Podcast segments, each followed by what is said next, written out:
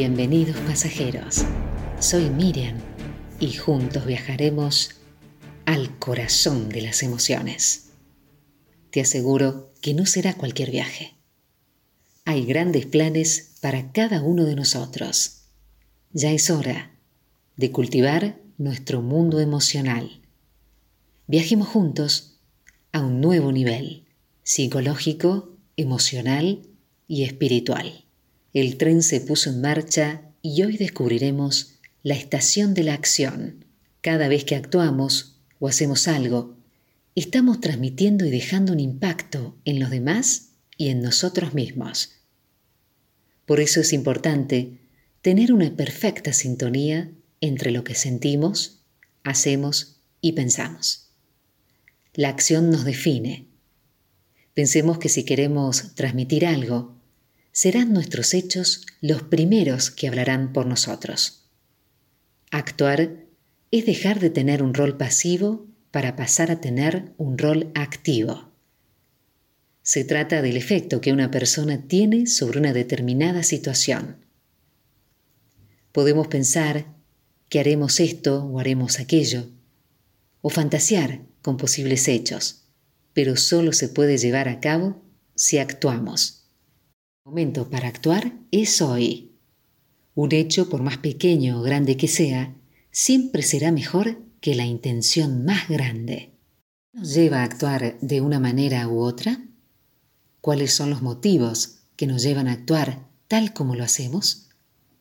Las motivaciones que nos guían en nuestra vida la podemos encontrar entremezcladas, siendo motivaciones internas y externas. Motivación es el arte de motivarnos para la acción. No nace con el objetivo de conseguir un beneficio económico. Emerge del interior de la persona, con el fin de satisfacer sus deseos de autorrealización y crecimiento personal. La sensación de estancamiento suele aparecer cuando no hay una motivación clara y definida. Las barreras mentales que nos impiden pasar de las palabras a los hechos pueden convertirse en nuestro enemigo más peligroso. Pensá en los cambios que querés para tu vida. Quizás te equivocás, pero el aprendizaje que obtenés te deja un paso más en la dirección que anhelás. Hay muchas personas extraordinarias que sí logran los resultados que desean, pero los etiquetamos como genios, pensamos que su mente es maravillosa, especial, superior, pero no es así. ¿Sabes qué es lo que les permite a estos sabios obtener resultados extraordinarios? Sus creencias. Confían plenamente en sus posibilidades y van por todas. De hecho, cuando estudiamos a los genios de la historia, encontramos cualidades que cualquiera de nosotros tiene o podría desarrollar.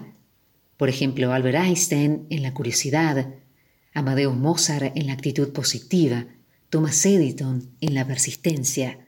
Ahora pregúntate, ¿Qué programas tengo instalados en esta mente maravillosa que Dios me dio?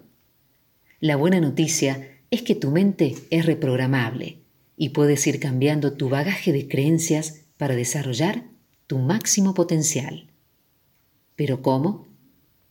Lo primero es identificar tus programas, tomar conciencia de cuáles son las creencias que te están limitando. Anota todos tus pensamientos, creencias sobre las distintas áreas de tu vida que te preocupan, que te mantienen frustrado. Identificalas. Cambiarlas es algo que se puede ir trabajando y que requiere determinación y persistencia.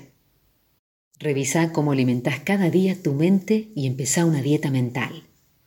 Igual que cuidás los alimentos que tomás o consumís para mantener tu cuerpo saludable, deberías cuidar la información que permitís que entre a tu cerebro. ¿Qué ves en la televisión? ¿En la computadora?